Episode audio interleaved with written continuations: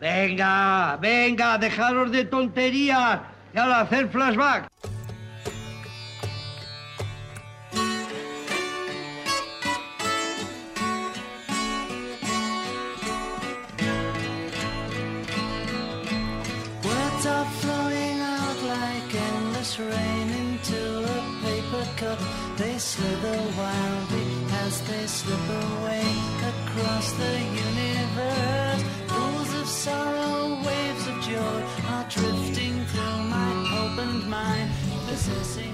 Muy requete buenas. Bienvenidos a vuestro viaje semanal a las estrellas. ¿Cómo estáis?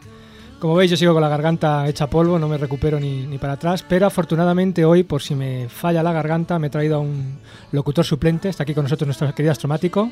Hola, ¿Qué tal? Bien, ¿no? Espero que no tenga que hacerte una sustitución, pero si es necesario se hará. Confiamos en ti, confiamos en ti plenamente, astromático. Bueno, al que nunca le falla la garganta es a mi querido Pablo Santos, que lo tengo aquí a mi lado. ¿Qué tal la semana, Pablo? Eso lo, Pues- lo haces pues- por jorobar. No, hombre, no, no, eh, est- estoy bien, estoy bien de la garganta afortunadamente y, y bueno, pues, pues la semana bien. Está bien, ¿no? Breve bien. pero intensa, estamos solamente a miércoles, pero, Pero bien, ¿no? no, no, no me puedo quejar. Bueno. A ver qué dices ahora, ¿eh? Que te veo venir Iba a decir que en la, piro- cabina, piropeando a la gente. en la cabina de piloto está nuestra estrella más cercana, mucho más estrella que el sol y mucho más guapa que él, que es nuestra querida Ana Tamayo.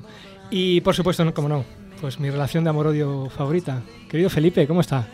Bueno, bueno, bueno, bi- bien, bien, estoy, estoy, estoy muy bien. Estoy pues pre- ultimando la preparación de las elecciones para, para, para dentro de nada, vamos, para este domingo 27 de mayo Claro, y, que, que me presento con el alcalde de Sevilla, que va a volver a salir seguro, mi bola No, de no, cristal hemos, lo no, dice, hemos lo dicho, dice. Felipe, Felipe, hemos dicho que nada de propaganda electoral, por favor. Bueno, Bueno. bueno, que quiero mi sección y quiero mi, mi concejalía. Dios mío. Bueno, hoy tenemos un programa de esos que nos gusta hacer de vez en cuando, un programa temático y además de los largos, así que hoy no va a haber ni astronoticias ni nada por el estilo. Pero eso sí, tenemos en marcha un acertijo, ¿no es así, Pablo? Pues efectivamente, recordad que en nuestro programa 37 hablamos de la radiación cósmica de fondo, una radiación de microondas que baña todo el universo por igual. Pues bien, teníamos dos preguntas sobre esto. La primera es, si las microondas están asociadas a un cuerpo tan frío, ¿cómo es posible que cocinemos con un horno de microondas?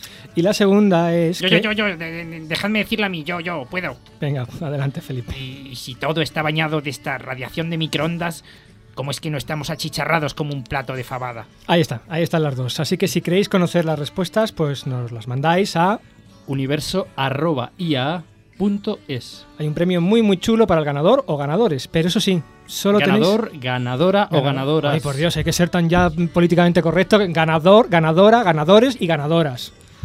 Que ya sabéis, eh, solo tenéis una semanita, una semanita, porque el programa que viene vamos a dar ya la respuesta en antena. ¿De acuerdo?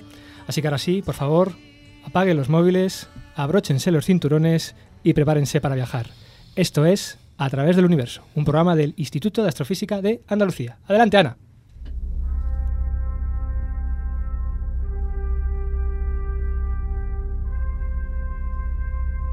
Astrotema.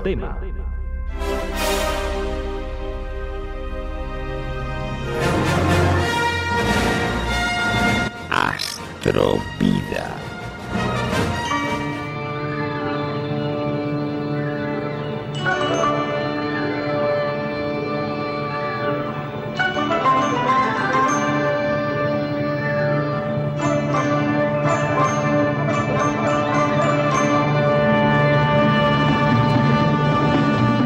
Hombre y el cosmos. Queridos amigos, las imágenes que vamos a ver a continuación helarían la sangre de cualquier astrónomo cordial.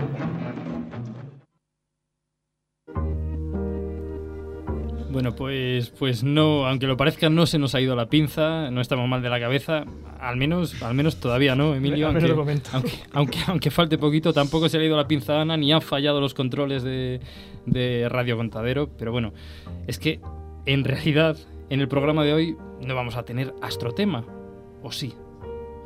Pero bueno, también vamos a tener astrovida, también vamos a tener el hombre y el cosmos, todo junto mezclado como si de una coctelera cósmica se tratara. Sí, porque en el programa de hoy os proponemos un programa especial. Bueno, quizás deberíamos, mejor dicho, decir esencial. Veréis, llevamos ya casi más de 40 programas de A través del universo, ¿no? Este es el 41. Este es el 41. Pues cada día que toca programa, pues llegamos al estudio, probamos los micros, comenzamos, charlamos con nuestro invitado, ponemos nuestros cortes. Es una escena que repetimos cada semana. Una escena de la vida, como, como una cualquiera, como tantas y diferentes escenas que pasan ante nuestros ojos diariamente. Unos niños jugando en la calle, nuestro jefe echándonos la bronca, gente comprando en el supermercado, la vida día a día. Pero ¿alguna vez os habéis preguntado qué ha debido acontecer en el universo para que una escena como esta, o como cualquiera de la infinidad de escenas que pasan ante, ante nuestros ojos día tras día, sea posible? Los tejidos de nuestra ropa, el lenguaje con el que nos comunicamos, las neuronas de nuestro cerebro procesando la información que nos rodea, el ADN de nuestras células, el ADN que se transmite a nuestros hijos. El aire que respiramos, la luz del sol que ilumina cualquier escena de un día cualquiera, en un país cualquiera, de esta canica azul que llamamos planeta Tierra, todos ellos son el resultado de una infinidad de aconteceres únicos, sin los cuales nada sería posible tal y como lo conocemos. Hoy, en A través del universo, os invitamos a hacer flashback. Hacer flashback a alguno de los momentos cruciales de la historia del universo. Bueno, cruciales para nosotros, los hombres. O mejor dicho, más que cruciales, necesarios para entender un día en la vida.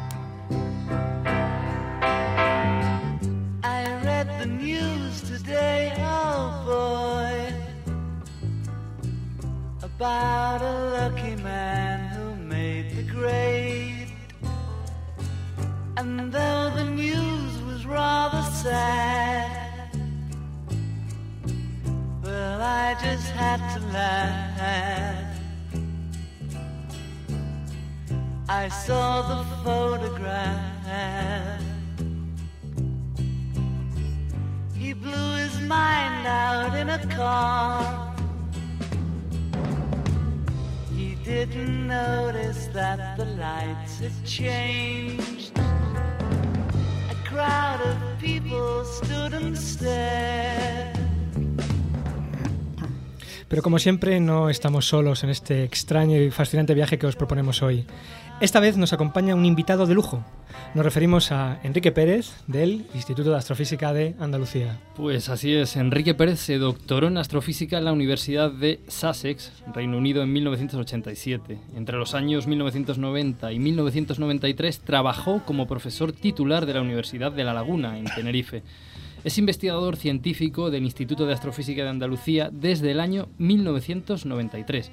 Y bueno, además tiene a sus espaldas 15 años de docencia en licenciaturas y programas de doctorado en universidades, pues como por ejemplo la de La Laguna, Granada, la Autónoma de Madrid, INAOE de México, y sus líneas de investigación son el medio interestelar, la formación estelar en galaxia y la actividad nuclear en galaxias. Bueno, Enrique es lo que se dice un curioso psicópata, casi. Le encanta aprender continuamente, lee varios libros a la vez, aunque él dice que luego no se acuerda de nada, pero no es verdad. Entablar una conversación con Enrique es aprender un montón de cosas por minuto, sencillamente impresionante. Ah, además, últimamente está cogiendo el gusto por la bicicleta y todos los fines de semana, con una peña que han hecho ahí en el instituto, pues hacen cosas auténticamente, pero vamos, locuras, ¿eh? Yo no me atrevería a hacer Ujú. ninguna de esas, ¿eh? Bueno, bueno. Pues, pues Enrique, muy buenas tardes y bienvenido a, a través del universo. Muy buenas tardes, Enrique. Buenas tardes, gracias por traerme como invitado a vuestro programa. Es un lujo para mí, eh, es un placer y un honor estar aquí presente. Bueno, desde luego el, el placer y el lujo es, es mutuo, ¿no? Ahora imaginemos, para empezar, una escena cualquiera, una escena cotidiana, una escena que podría ocurrir en cualquier lugar y en cualquier momento, tan cotidiana como que un hombre y una mujer se conozcan. Hola, Hola. te he visto aquí, aquí sentado y solo. Y he pensado, gracias a Dios, una persona normal que tampoco sabe cómo relacionarse. Sí. Nunca. Nunca sé qué decir. Me llamo Clementine. Me llamo Joel. Muy bien, para ahí la escena, Ana. Am, detengámonos un poquito en esta escena, un momento. Y bueno, esto es radio, así que os tenéis que imaginar. Él está sentado en la entrada de una casita que mira la playa y estaba solo. Ella lleva un chubasquero naranja y el pelo pintado de colores. Esta escena es probablemente el comienzo de una historia. pero en realidad una historia que empezó hace mucho, mucho antes, probablemente hace unos 13.700 millones de años. Rebobinemos la historia hasta el origen del mismísimo tiempo y del espacio donde esta escena transcurre. Rebobinemos hasta el mismísimo origen del universo.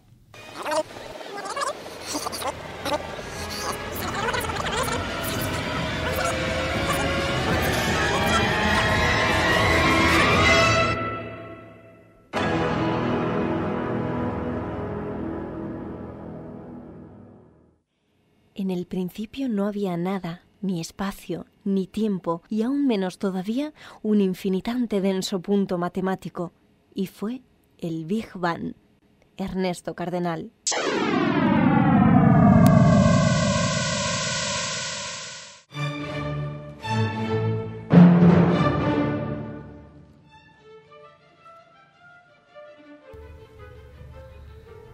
En 1929, un astrónomo llamado Edwin Hubble observó con el telescopio de Monte Wilson un hecho asombroso. Todas las galaxias del universo se alejaban unas de otras con una velocidad proporcional a la distancia que existía entre ellas. Esto podía explicarse si el propio espacio-tiempo es el que se está expandiendo. Edwin Hubble había descubierto la ley de expansión del universo.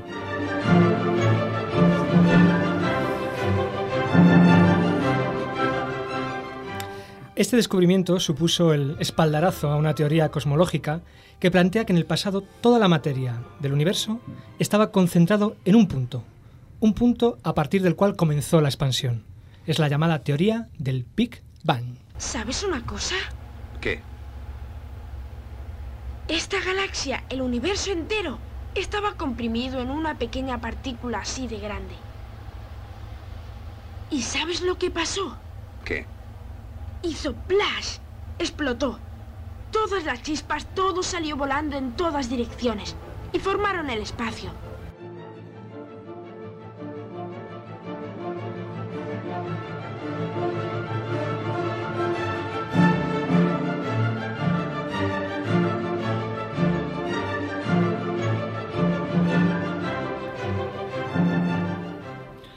Enrique, ¿por qué, por qué esta teoría, la del Big Bang, es hoy por hoy la más aceptada como teoría del, del origen de- del universo? Bueno, como habéis dicho, el, el resultado fundamental en el que se basa eh, esta teoría es el desplazamiento al rojo de las galaxias. De hecho, el desplazamiento al rojo fue descubierto en el año 12, 1912, por otro astrónomo americano, y fue Hubble el que midió la distancia a estas galaxias y entonces pudo, junto con Humason, a, eh, elaborar la ley de expansión de- del universo, una vez que se conocía la distancia de estas galaxias. Esta evidencia de alejamiento entre sí de todas las galaxias y junto con la hipótesis del principio de Copérnico, es decir, de que no somos unos observadores privilegiados, de que esto ocurre en cualquier lugar del universo desde el que estuviéramos mirando, es lo que hace, eh, lleva a la conclusión de que es el mismo espacio el que está en expansión, no las galaxias las que se mueven dentro de un Ajá. espacio, sino el propio espacio el que está en expansión El que está en expansión y creándose mientras, creándose el mientras se universo expande, sí. aumenta. Hay, hay otro par de puntos importantes que, que apoyan la hipótesis del el modelo del Big Bang. Uno es la, la nucleosíntesis del Big Bang, ah, que se desarrolló posteriormente y que es la creación de los elementos ah, atómicos al comienzo de- de- del universo. Ujú. Ah, las medidas que hay de estos elementos ligeros están más o menos de acuerdo con las predicciones del modelo. Y finalmente, un, un apoyo muy importante es que el Big Bang, la- el modelo Big Bang, predice la radiación de fondo com- ah, Ujú. de microondas, Sí, que, hicimos un programa aquí sobre, que ya sobre hablamos, sí. ah, que posteriormente fue descubierto, después, años después de la predicción. Fue, fue, fue realmente una, una gran explosión, un Big Bang, como nos dice la- la- las dos palabras inglesas. ¿no? Bueno, realmente ah, no fue un- una gran explosión. Ah, de hecho, el, el universo comenzó más con un, como un murmullo que como una explosión. De hecho, habéis puesto uno de los cortes que- musicales que habéis puesto. De hecho, es una ah, musicalización re- ah, reproducción sonora de la expansión real de- Ujú. del universo. Ah, lo que pasa que en, en los años ah, donde había, cuando había hipótesis o modelos alternativos al Big Bang, estaban, los astrónomos todavía no se había decidido por cuál de ellos era el más de acuerdo con, lo- con los datos. Fred Hoyle, en un programa de radio precisamente, Ajá. Eh, Fred Hoyle tenía su propia ah, modelo de- del universo. Ah, se refirió al modelo del Big Bang como esta idea de la gran explosión, así un poco despectivamente, ¿no? Y de ahí viene el nombre. Ajá, ajá. O sea, que, que realmente deberíamos de, a lo mejor, renombrarlo como el gran murmullo o algo así. No, No sé cómo se dice murmullo hecho, en inglés. de hecho, hoy en día en cosmología lo que se llama más que nada es el- la teoría del modelo, el modelo estándar. El modelo estándar, sí. estándar más que teoría estándar. del Big Bang, ¿no? Bueno, este programa va a estar lleno de retos, Enrique, sobre todo para ti, así que el primer reto es que si eres capaz en unos minutillos de contarnos toda la historia del universo. Así. Ah, Los bueno. 13.000 y pico millones de años. En un Madre par de mía. minutos. Gracias por el reto. Bueno, Bueno, te doy tres. Al comienzo de cuando el universo se, fo- se forma a partir de esta singularidad de Ajá. muy alta densidad y muy caliente, lo primero que se forman es la radiación y las partículas elementales, los protones, los electrones, los neutrones. Que Durante- componen toda la materia. que componen la materia, son los, los elementos básicos Los de toda la materia. básicos. Durante los 10 primeros minutos del universo, ah, es tan caliente y tan denso el universo que las partículas, los átomos de hidrógeno chocan unos con otros, produciendo átomos de helio. Es decir, se produce una nucleosíntesis ah, del Big Bang, que es como se conoce la formación de, de átomos más pesados a partir de átomos más ligeros. Pero cuando el universo tiene 20 minutos, como estaba en una expansión tan dramática, por lo tanto, disminuye la densidad y se enfría con esta expansión tan dramática, a los 20 minutos ah, la temperatura y densidad habían caído tanto que deja de producirse las reacciones termonucleares y deja de producirse el helio y el litio y otros alimentos ligeros que se produjeron. Am, y pegamos un enorme salto hasta el universo tenía unos 500 millones de años. Ujú. Am, en esta época el universo se ha enfriado hasta los 3000 Kelvin, hasta los 3000 grados nada más. Y entonces es posible a esta temperatura relativamente fría, es posible que los electrones y los protones se unan para formar átomos neutros. La Ujú. materia deja de estar ionizada y se recombina, es decir, se po- pone en forma de, de átomos neutros. Hay un hecho muy importante que ocurre en esta época cuando se recombinan. Hasta entonces, en el universo tan denso y tan caliente, la luz, los, los fotones eran dispersados por los iones, por los protones y otras partículas cargadas. Cuando se recombina la materia, de repente el universo se hace transparente para la radiación y ocurre, eh, esta época se llama la, la superficie de última dispersión, Ajá. que ha dejado como residuo el fondo de onda, Eh, el sí, fondo de microondas. hablamos- Además pusimos, que me acuerdo, me acuerdo el ejemplo que pusimos de una discoteca que está muy llena, ajá, los fotones no pueden ir al baño, no, tienen, no pueden atravesar todo y de repente la pista de baile se queda vacía y los fotones. Pueden escapar. Bueno, pues a partir de esta época ah, termina la, la época en la que el universo está dominado por la radiación y Ujú. comienza el dominio de la materia. Ajá. Entonces aquí la gravedad comienza a ser ahora eh, la fuerza más, eh, el elemento más importante en, en la evolución del universo. Cu- cuando entre medio millón y mil, eh, perdón, 500 millones y mil millones de años tenía el universo, empiezan a producirse las primeras condensaciones, se producen las primeras estrellas, que eran enormes, tenían como 500 o 1000 masas solares, se llaman estrellas de población 3, y ocurre, comienza a ocurrir un nuevo tipo de nucleosíntesis, que es la formación de átomos más pesados en el interior de las estrellas. de las Esa es la única manera que tenemos, que conocemos que ocurre en el universo, por la que átomos más pesados se forman a partir de átomos más ligeros, en el interior de las estrellas. Y ocurre antes de, de los mil millones de años. Se forman las primeras ah, galaxias, empiezan a condensarse, y a partir de ahí pues, se van formando ah, las galaxias. Y eso es lo que ocurre Ajá. en los siguientes 12.000 millones de años, es formación eh, y la evolución de la galaxia. Se van formando más estrellas. De hecho, eh, lo que ocurre es que entre cuando el universo tenía unos 12.000 millones de años, comienza a, a aumentar el ritmo de formación estelar, se hace dramáticamente intenso, y entre unos 11.000 y 7.000 millones de años, el ritmo de formación estelar es muy grande. El ritmo con el que nacen las Por el que estrellas nacen las en las estrellas galaxias, ¿no? en, en las Con galaxias por unidad, de, por unidad de volumen. Sin embargo, en la actualidad, a 12.000 millones de años más tarde, desde que comenzó la formación estelar, pues este ritmo de formación de estrellas ha decaído en un factor 10, o sea Ajá. que ahora ha disminuido bastante ah, en los últimos mm, como a, a 700 millones de años, ah, perdón, 7.000 millones de años. sí. ¿Sabemos por qué ha pasado esto? Esta? Pues el universo se está, está en expansión. Ah, entonces, eh, el encuentro entre las galaxias, ah, que es uno de los mecanismos originales porque se forman las grandes galaxias, es a partir de pedacitos de galaxias. Cuando el universo era más pequeño, el encuentro, las colisiones entre estos pedaci- eh, galaxias más pequeñas o protogalaxias era muy común y a partir de ahí se formaron las grandes galaxias. Entonces, en estos choques, encuentros de, de grandes nubes o protogalaxias, la formación estelar se aumenta dramáticamente. Ajá, ajá, ajá. Conforme el universo se expande, estos encuentros son mucho más raros y ha disminuido el ritmo de formación estelar. La densidad de- a la que se forman las estrellas. Y en ese periodo es donde se forma, por ejemplo, nuestra Vía Láctea, entonces. Nuestra Vía Láctea se forma en, en el periodo en el que más ah, comenzó a aumentar la, la formación estelar, sí. Muy bien, pues prueba superada, ¿eh? Prueba Bueno, superada. bueno. Madre mía. bueno, como veis, todo comenzó con un Big Bang.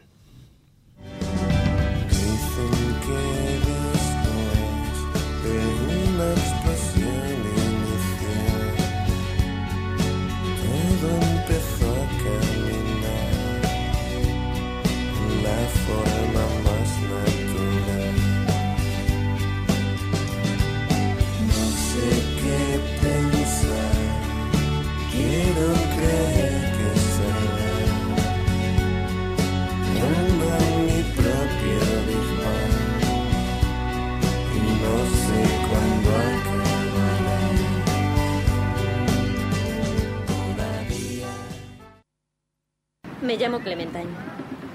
Me llamo Joel. Hola, Joel. Oye, no quiero chistes sobre mi nombre. ¿Te refieres a... Oh my darling, oh my darling, oh my darling Clementine.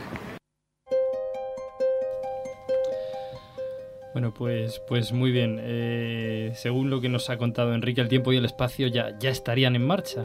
Pero, ¿qué hipotética sería aún esta escena que acabamos de, de escuchar si no existiera un pequeño punto azul que orbita en torno a una estrella en las afueras, en el extrarradio de una galaxia que llamamos la Vía Láctea?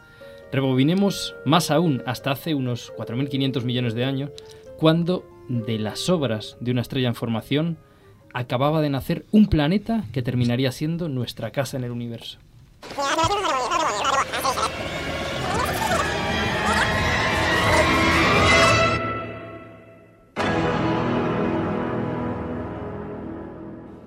El mundo, el pequeño, el grande.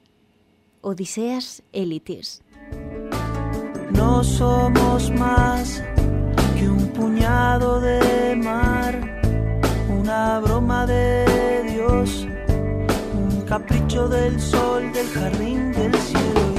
Y no damos pie entre tanto tic-tac, entre tanto Big Bang, grano de sal en el mar del cielo.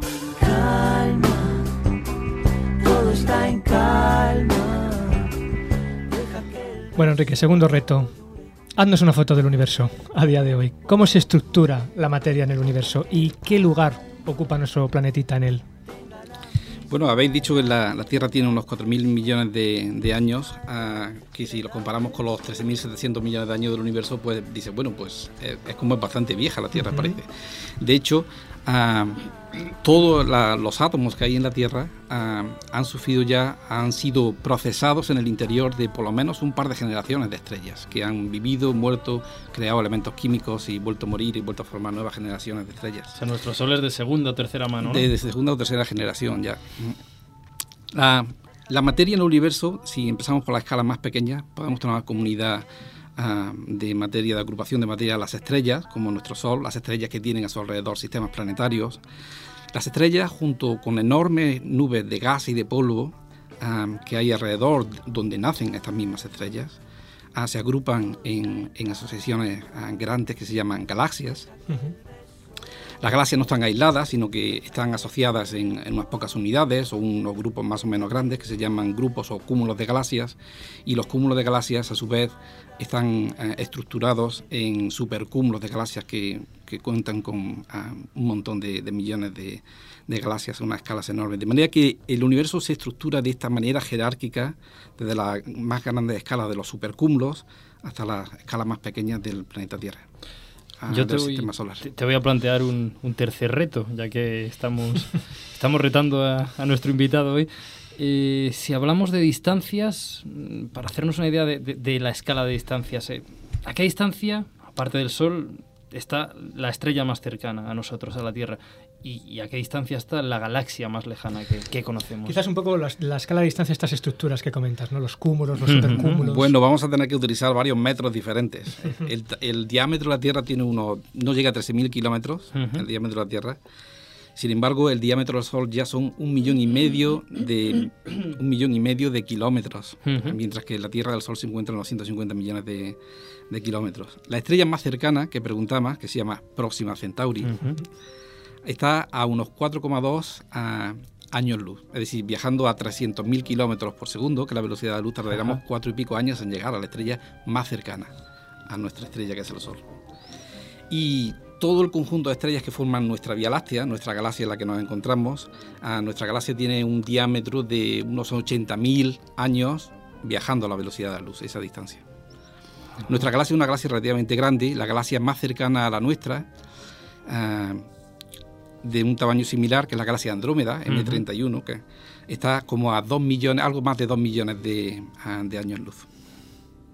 Y Andrómeda y nuestra galaxia son los dos núcleos principales del grupo local de galaxias, nuestro Ajá. cúmulo local de galaxias, que tiene unas pocas docenas de galaxias, que tiene un tamaño, un diámetro de unos 5 millones de años luz. Bien, las escalas más grandes que hemos hablado, que son las de los supercúmulos de galaxias, pueden llegar a tener hasta unos 200 millones de años de diámetro, los grandes supercúmulos de 200 galaxias. millones de años luz.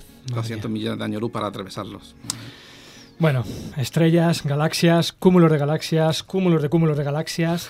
Parece que en el cosmos existiera un orden. Parece que en el universo todo ocupara el lugar correcto.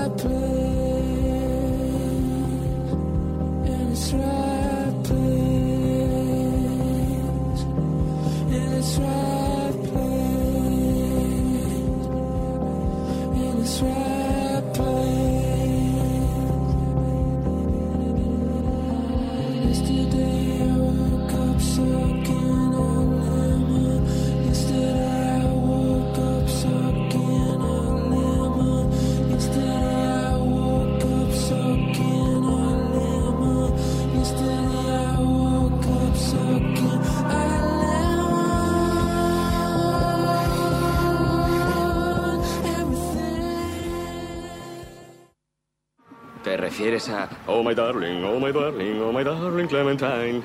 Huckleberry Hound, esas cosas? Sí, No, justo eso. no, no haré chistes, no haré chistes. Uno de mis muñecos preferidos era el de Huckleberry Hound. Ah.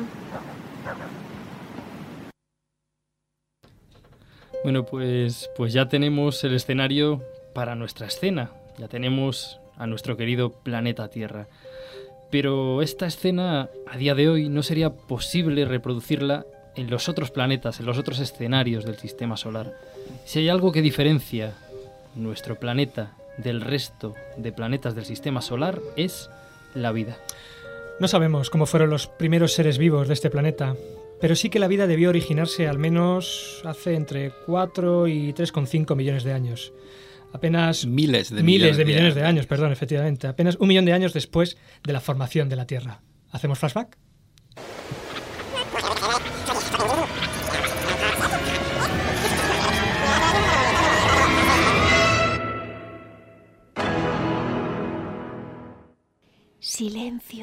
La tierra está dando a luz a un árbol.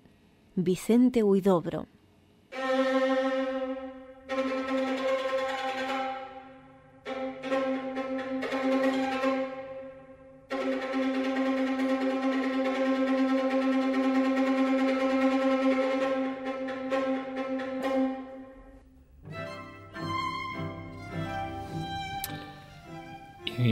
1953, en el laboratorio de Harold Urey, se realizó un experimento histórico, el intento de crear vida en ese laboratorio. Y no, no nos referimos desde luego al experimento del Dr. Frankenstein, sino al de un joven estudiante graduado de la Universidad de Chicago, de Chicago llamado Stanley Miller. Stanley aprovechas, Miller. aprovechas para reírte de... No, me estaba acordando porque este es el experimento favorito del astromático, ¿lo sabes? Ah, no lo sabía. Sí, sí, este es uno de los, de los favoritos suyos. Sí. Cuando yo era pequeñito estaban echando la serie Cosmos y Ah, este es uno de los... cierto, cierto, cierto. Digamos, el hecho de que experimentalmente pudiera con un experimento que es muy sencillo, como vaya a contar a continuación, realmente tenerlo ladrillito de lo que sería después la vida es una cosa que a mí me fascinaba. Efectivamente, porque en aquel experimento Miller intentó simular las condiciones que existían en la Tierra cuando la vida se gestó, las llamadas condiciones prebióticas. Para ello rellenó una cámara con gas metano, amoníaco, hidrógeno y agua, a lo que le aplicó una fuerte descarga eléctrica. El resultado, como bien ha dicho nuestro querido astromático, fue la aparición de compuestos orgánicos entre los que se incluían aminoácidos, los bloques de construcción de la vida. Pues sí, no salió nada caminando ni hablando de, de aquel experimento, pero sí, pues los ladrillos básicos de, de, la vida. Y bueno, desde ese momento, desde este experimento y hasta nuestros días se han generado infinidad de hipótesis y escenarios distintos sobre el camino que pudo haber tomado el origen de la vida, para pasar desde moléculas orgánicas sencillas hasta constituir las primeras protocélulas. Hay teorías, por ejemplo, que postulan que todo comenzó en las profundas chimeneas oceánicas, hasta otras, como por ejemplo la teoría de la panespermia, según la cual la vida llegó a la Tierra, pues gracias a los cometas y a otros cuerpos extraterrestres que pudieron aportar estas moléculas orgánicas necesarias para que no sabemos, no sabemos realmente cómo se originó la vida, pero sí sabemos que los primeros seres vivos tenían dos características principales. Se reproducían rápidamente y se expandieron de manera explosiva. Hace cientos de millones de años hubo una súbita explosión de vida en la Tierra. Aparecieron los primeros animales y plantas multicelulares. Y nadie ha entendido nunca por qué ni cómo ocurrió.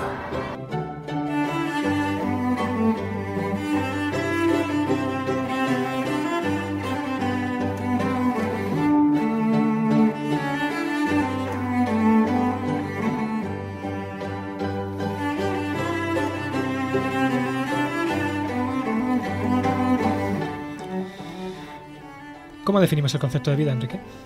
No voy a responder a esta pregunta. Reto cuarto. y el invitado. Es- Esta fue la respuesta que dio el gran genetista Haldane, y británico Haldane, J.B.S. Haldane. Ah. Ah, sin embargo, yo voy a seguir más la línea de la valiente Lynn Margulis, que es mi heroína, en el Ujú. que dice que la unidad básica de vida son las células. Ah, todo ente vivo es celular, ya sea monocelular o multicelular, está definido por células. Ah, entonces las células están contenidas en una membrana, la pared de la célula, membrana celular, y dentro de esta ah, membrana ah, se mantienen todas las instrucciones necesarias para funcionar y para reproducirse. Instrucciones que van desde el ADN que contiene información que copia el ARN, que produce proteínas. Hay millones y millones de proteínas, pero todas están formadas a base de los 20 aminoácidos básicos de los que Ujú. mencionabais hace unos segundos. Y estos 20 aminoácidos están hechos con cinco letras. Ajá. A, C, G, T, U, las cinco letras básicas, toda la vida de la Tierra. Desde luego, bueno, está claro que es- no sabemos cómo se originó realmente, realmente esta vida. Pero Enrique, ¿sabemos cómo evolucionó? Bueno, Al ah, menos tenemos una idea, una... ah, la historia de la evolución de, ah, de la vida son ah, 4.000 millones de años de historia que vamos a tratar de resumir. A mí me gusta ah, diferenciarla en dos grandes eh, revoluciones. La revolución de la vida, la formación de la vida, y la, la revolución eucariota. Cuando se forma la vida, hace unos 4.000 millones de años, las primeras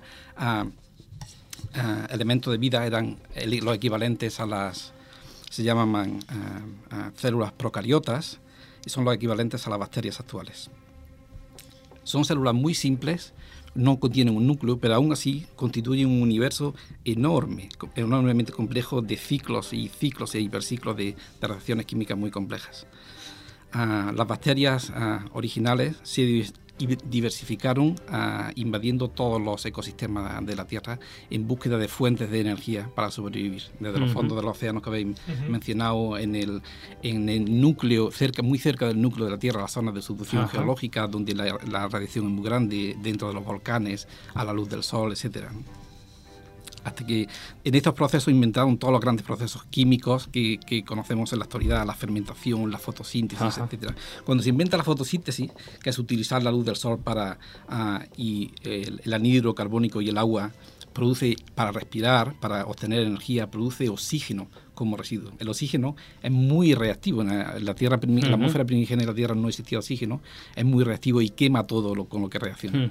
Entonces, cuando se produce el oxígeno, al principio, durante unos millones de años, va oxi- oxidando todos los metales ferrosos que había, pero cuando se oxidan todos, empieza a acumularse el oxígeno en la atmósfera y entonces ocurre la primera gran eh, extinción, cambio enorme de vida en la Tierra, porque el oxígeno quema todo lo que no se adapta a la nueva ah, Era- era un veneno para aquellas Un veneno para los que no estaban acostumbrados. Entonces las especies eh, tomando estrategias o se esconden huyendo del oxígeno y se esconden en- en- dentro del agua o de- de- dentro de la tierra, en los volcanes, etcétera, o aprenden a utilizar el oxígeno como fuente de energía y, eh, la- a través de la, de la fotosíntesis.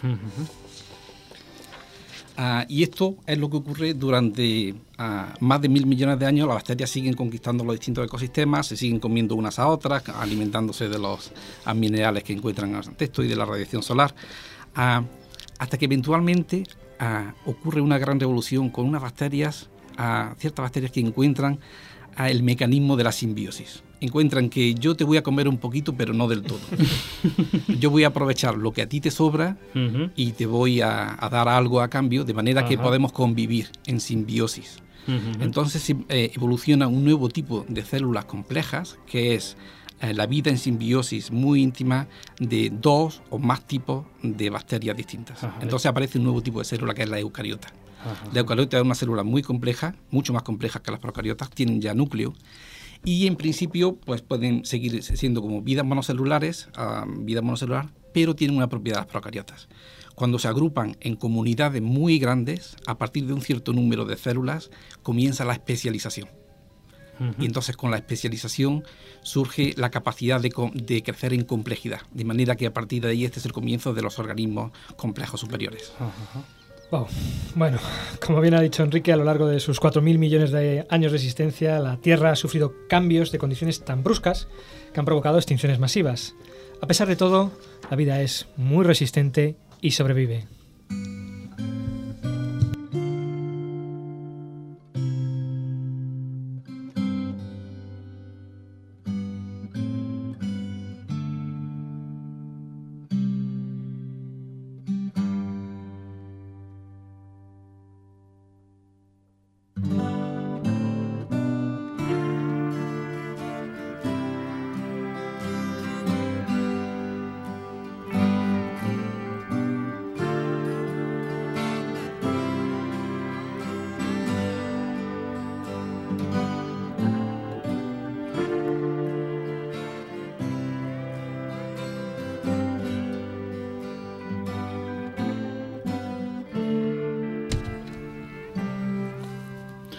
Apasionante este, este resumen de, de la historia de la vida. Eh, se me han puesto, Emilio, en un momento los pelos. Como escarpias, Pablo, como escarpias. Así, así, así, así es. Bueno, no se sabe con certeza, pero se piensa que en la actualidad existen más de 2,5 millones de especies vivas en la Tierra y son solo una pequeñísima parte de las muchas que han existido alguna vez. De entre todas ellas, y hasta lo que nosotros sabemos, solo una puede hacer programas de radio como este, mandar naves y hombres al espacio y de paso influir sobre el planeta hasta el punto de cambiarlo radicalmente. Una especie que según los fósiles más antiguos hace unos, surgió hace unos 6 o 7 millones de años en África.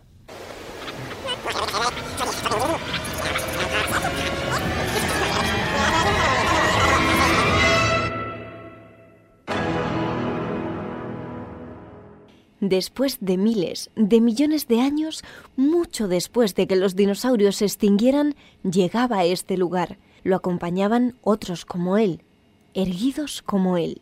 José Hierro.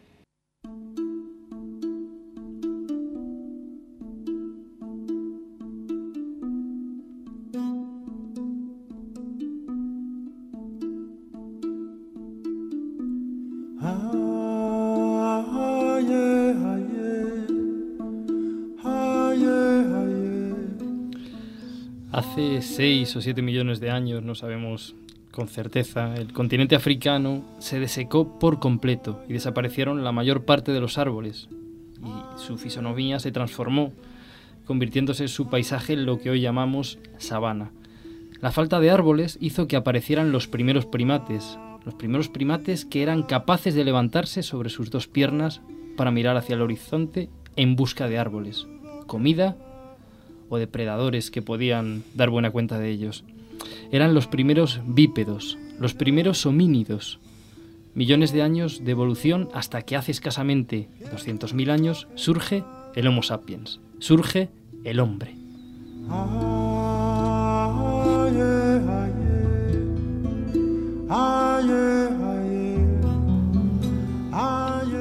Preparando este programa me he encontrado con una cosa que me ha dejado fascinado. Parece ser que según un estudio genético, toda la humanidad, incluido nosotros mismos, procedemos de la misma hembra, la llamada Eva mitocondrial, que vivió en África. ¿Es esto cierto, Enrique? Bueno, ah, si tú y yo somos hermanos, ¿cuál es nuestro ancestro común más cercano? Ah, pues sería nuestra madre, ¿no? Nuestra madre o nuestro padre. Ujú. Y si somos primos sería nuestro abuelo. Y así sucesivamente podemos hacerlo para toda la humanidad. Entonces existe el concepto de ancestro común más reciente, que de hecho para toda la humanidad ah, sería una persona que vivió hace unos miles de años. Depende de los cálculos entre 10.000, 20.000 años. Algunos dicen tan cercanos como hace 4.000 años. Sería una persona que ha sido nuestro tata, tatara- tatarabuelo de todos los que estamos vivos en este momento en la Tierra. No quiere decir que no hubiera en aquella época otras personas que vivían en aquella época que también fueron ancestros de algunos de los que estamos. Pero este fue, lo fue de todos nosotros. Ah, existe otro concepto, ah, esto es eh, siguiendo la línea ah, del pedigrí, digamos, de, de nuestros ancestros, pero se pueden, estos eh, eh, cálculos se pueden hacer utilizando marcadores genéticos. Entonces, se pueden utilizar marcadores genéticos siguiendo la línea del, eh, ah, del hombre o de la mujer, del padre o de la madre. Entonces, si seguimos los marcadores genéticos del hombre, utilizando el cromosoma Y, que es lo que nos hace machos, o machotes, podemos eh, encontrar cuál es nuestro Adán según el cromosoma Ajá. Y común a todos los Ajá. hombres Ajá. que en este momento estamos en la Tierra, que vivió hace como unos 80.000 años, o la Eva mitocondrial ah, que vivió hace unos 150.000 años en la zona del Cuerno, en el este de, de África. La Eva mitocondrial, el- el- lo de mitocondria es porque en las células, nuestras células eucariotas de las que estamos hechos, uno de los orgánulos que hay, que en su momento fue una procariota independiente de las nuestras y tiene su propio código genético. Que, ah, que se reproduce independientemente dentro de nuestras células, en las mitocondrias. Las mitocondrias son las fábricas de energía de, Energía. de la célula Por donde respiran las células. por donde respiran y generan todos la- los, los elementos básicos de energía, que es el, el- el ATP. Entonces, Ajá. utilizando el, el- genes de las mitocondrias de nuestras células, que se heredan solamente a través de las madres, porque están en el plasma de, de las células, solamente en el óvulo, ah, se puede llegar a la Eva mitocondrial hace 150.000 años. Eh, madre mía. Si queréis podemos seguir para atrás y hablar de Luca, que es el antepasa- el antepasado común a toda la vida en la Tierra. Toda la vida en la Tierra, Ajá, sí. ajá. Madre mía, no, yo, yo creo que no hay tiempo para, No seguir, para, para seguir tan atrás. Tiempo, haremos un- una segunda parte de todo esto. eh, Enrique, ¿podemos, podemos considerarnos... Bueno, me parece un poco absurda esta pregunta ahora mismo, pero bueno, yo la voy a hacer, porque a mí me dijeron que no hay pregunta tonta, sino que es tonto el que no pregunta. ¿Podemos considerarnos la cúspide de la evolución? No. ya lo sabía yo. Ya lo sabía yo. La evolución, en primer lugar, la evolución no es un proceso dirigido, Ajá. ¿ok? es un proceso aleatorio, es un proceso oportunista, es decir, es aleatorio ah, que utiliza eh, restringido por las condiciones de contorno donde, Ujú. donde ocurren los, los hechos. Entonces somos una de las muchos de millones de especies que, que hay en la actualidad, o de los, en la actualidad, el 99,99% de las especies que ha habido ya no existen. O sea, Ajá. lo que hay ahora mismo de especies son muy poquitas. Entonces, en ese sentido, la vida, como mencionaba antes, a partir de la revolución eucariótica, evoluciona a sistemas de, de vida cada vez más complejos y el ser humano es uno de estas especies muy complejas. Ahora, lo que nos hace únicos es nuestra capacidad de pensar. Y en ese sentido sí que somos únicos. Está puesto en nuestro nombre de especie, Homo sapiens, Sapiens.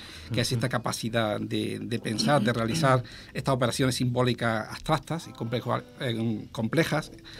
Y eso es lo que nos hace únicos, pero nada más que eso. Ah, Ahora, eso tiene un montón de implicaciones. Un montón de implicaciones, sí. Bueno, en fin, la capacidad de pensar, pero al fin y al cabo no somos más que un enjambre de moléculas. Un enjambre de moléculas puestas de acuerdo de forma provisional. Un animal prodigioso con la delirante obsesión de querer perdurar.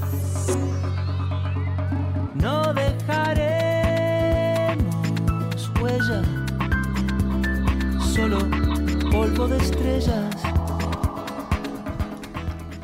Bueno, concretamente más de 6.000 millones de enjambres de moléculas habitando este planeta. Más de 6.000 millones de voces. Hola, Hola. te he visto aquí. Aquí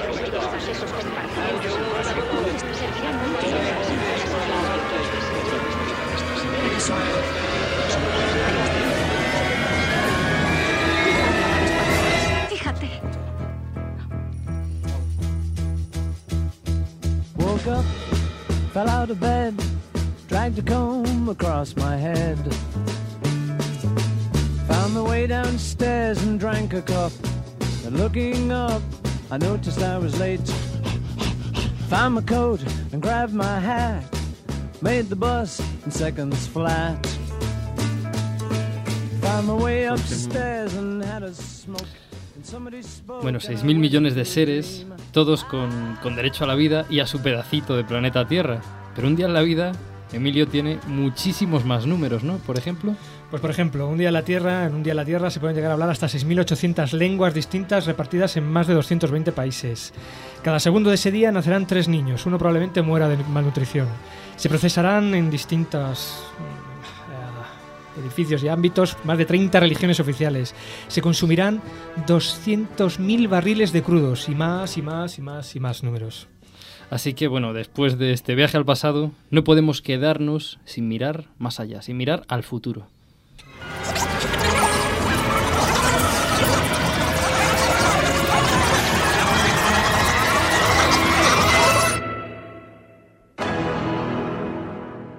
No te quedes inmóvil al borde del camino, no congeles el júbilo, no quieras con desgana, no te salves ahora ni nunca, no te salves. Mario Benedetti. Aikamutil jeikia di, argia den midadi, baina usia argia da, guroilarra kanpoan da. Aikamutil jeikia di, argia den... Enrique, ¿a, a qué problemas se enfrenta el planeta y, y nosotros como especie? Bueno, hemos visto que somos los herederos de estos 15, ca- 13.700 millones de años de evolución del universo, de 4.000 millones de años de evolución de la vida y de unos 100.000 años de evolución de la cultura de Homo sapiens. Somos, tenemos esta responsabilidad de qué vamos a hacer con esta herencia. Y, y entonces somos 6.500, más de 6.500 millones. Al ritmo de uso intensivo de los recursos naturales que somos, estamos generando una serie enorme de problemas que están en las noticias todos los días, problemas medioambientales, ya sea en los recursos hídricos, en los atmosféricos, en, el- en las especies, en, la- en los mares, en el uso de los bosques, etcétera, ¿no? Ah, pero también culturalmente, ah, problemas culturales, el, el- el problema de la globalización, como queremos que la globalización es inevitable, pero queremos una, que sea una globalización a lo bestia o respetando las culturas locales. Ah, el problema de superpoblación, el problema de las pandemias, hay un montón de problemas que eh, simplemente por el hecho de que somos tantos ah, se están generando vivamos o no vivamos responsablemente. Ajá. Entonces, tenemos esta responsabilidad de hacer el máximo uso de esta capacidad nuestra de pensar para este eh, vida tan ah, capa- calidad de vida que tenemos aquí en nuestra cultura se extienda a los 6.500 millones ah, de personas en, en- en todo el mundo. Yo, si tuviera que elegir una única solución a los problemas, elegiría la educación. Ajá. La educación como solución principal, ah, una educación para conocer que tenemos opciones, y una educación para tener la capacidad de tomar unas decisiones fundadas en este conocimiento. Entonces, cada uno de nosotros, yo creo que debemos de tomar un compromiso personal. El compromiso es el que cada uno tengamos para que esta calidad de vida que tengamos se pueda extender a todas las personas sobre la Tierra. Esto es lo que firmaron todos los presidentes de los, de los ah, países eh, de la- las Naciones Unidas en el año Ujú. 2000, que se Ujú. conoce como los objetivos del milenio, Ujú. ah, en los que se están ah, ah, trabajando para aumentar la calidad de vida en todos los seres humanos sobre la Tierra, erradicar la, pobreza extrema y el hambre, el lograr la enseñanza primaria universal, el promover la igualdad entre los géneros, reducir la mortalidad infantil, mejorar la, salud materna, erradicar las grandes enfermedades como el paludismo o el SIDA, garantizar, la so- sostenibilidad del medio ambiente y el fomentar una asociación mundial para el desarrollo. Porque el ser humano, recordemos, quizá la mayoría de las especies que ha habido en la Tierra, la, la vida compleja, se han extinguido las mayorías. Y el ser humano somos una especie muy compleja, pero aún somos muy jóvenes y tenemos todavía que demostrar que como especie seremos capaces de sobrevivir. Bueno, en fin, está claro que hemos sido testigos de solo una minúscula parte de la infinidad de aconteceres, algunos casi mágicos, que han debido ocurrir para que estemos aquí ahora. Podríamos haber hablado de cómo se gestaron nuestros sentidos, o cómo nació el lenguaje con el que nos comunicamos, o mil cosas más. Pero en cualquier caso, lo que sí creemos que ha quedado claro en el programa de hoy es que la vida es un auténtico privilegio. Así que lo mejor que podemos hacer es disfrutarla. Uno de mis muñecos preferidos era el de Huckleberry Hound. Ah, Tu nombre me parece mágico. se acaba. Pronto desaparecerá. Lo sé. ¿Qué hacemos? Disfrutarlo.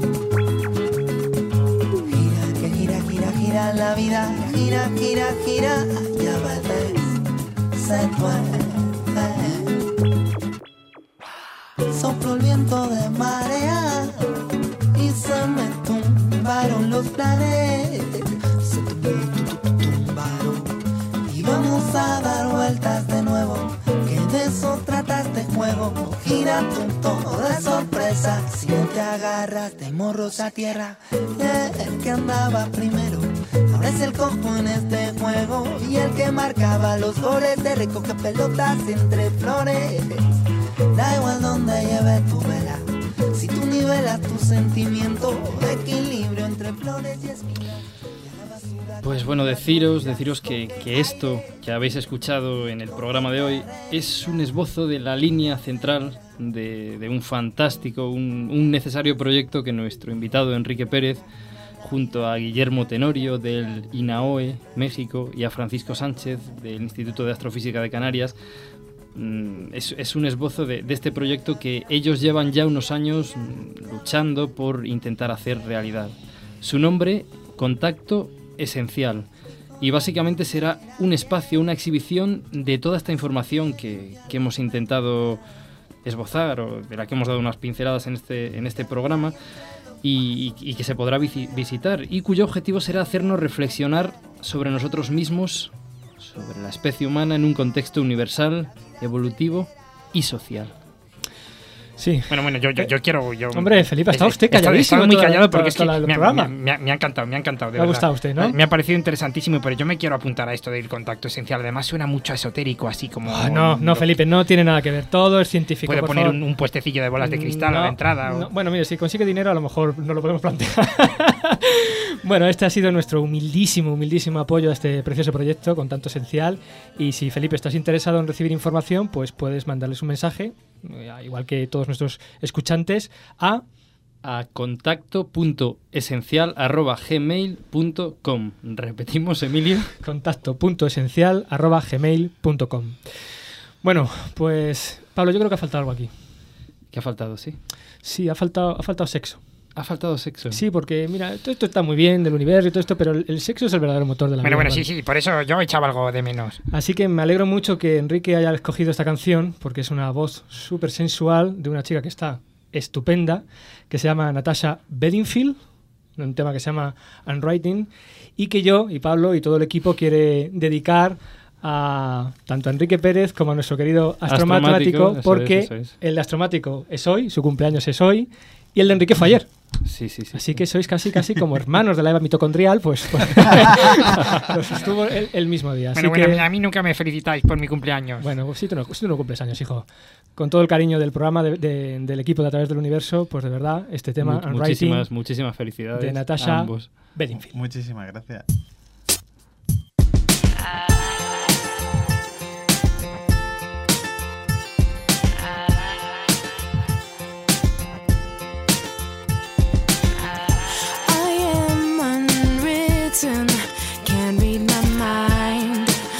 I'm undefined. I'm just beginning, the pen's in my hand, ending unplanned. Staring at the blank page before you, open up the dirty window, let the sun illuminate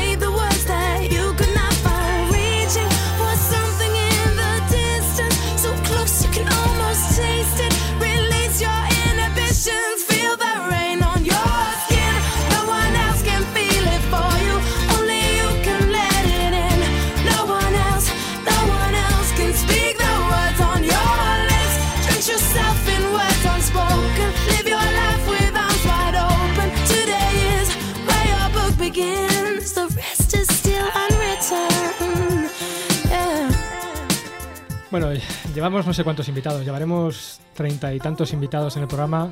Mm, Yo he de reconocer que todos han sido sumamente especiales, pero personalmente para mí hoy ha sido un poquito, un poquito más especial que el resto de programas. Muchísimas gracias Enrique por haber estado aquí con nosotros hoy. Gracias a vosotros. Bueno, y unos saluditos como siempre a la velocidad de Pues- a la velocidad absurda. pues- de la luz. Pues sí, em- em- empiezo, empiezas, ¿no? empiezo yo. Empiezas. Venga, Teófilo Asensio, Luis Salgado de Madrid, Felipe Checa de Barcelona, Alfredo Santiago, Fermín Álvarez López, Jesús Gerardo Rodríguez Flores de Megacosmos y a su recién nacida hija, que es un, un encanto, no hay que ver- más que ver la foto, y a su mujer, por supuesto, de México, a Iván Martínez Sanz, a No Mecano, a Fran García Pineda, por cierto, a No Mecano, muchísimas gracias por los libros, me están encantando, a Eduardo Moñino, a Esteban de No, Coslada. eh, Eduardo Moñino Esteban de Coslada. Ah, perdón, es que. Ah, no, verdad no tiene coma. Si es que debo, debo dejar de beber cada vez que escribo los guiones. Eduardo Moñino Esteban, Coslada Madrid y Jorge Amaya de Argentina.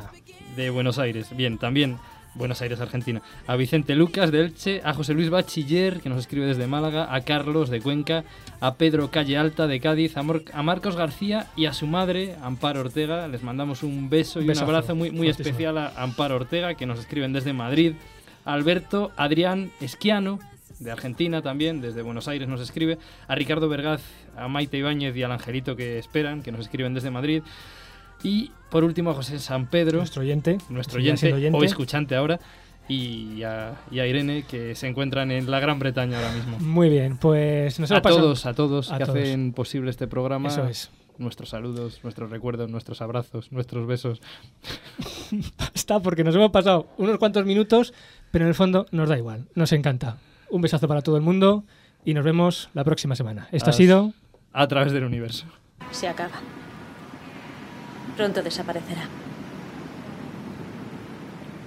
Lo sé. ¿Qué hacemos?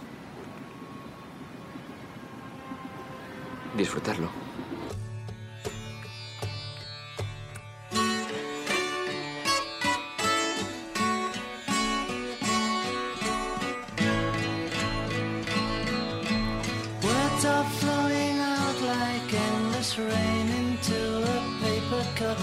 Slither wildly as they slip away across the universe. Pools of sorrow, waves of joy are drifting through my opened mind, possessing and caressing me.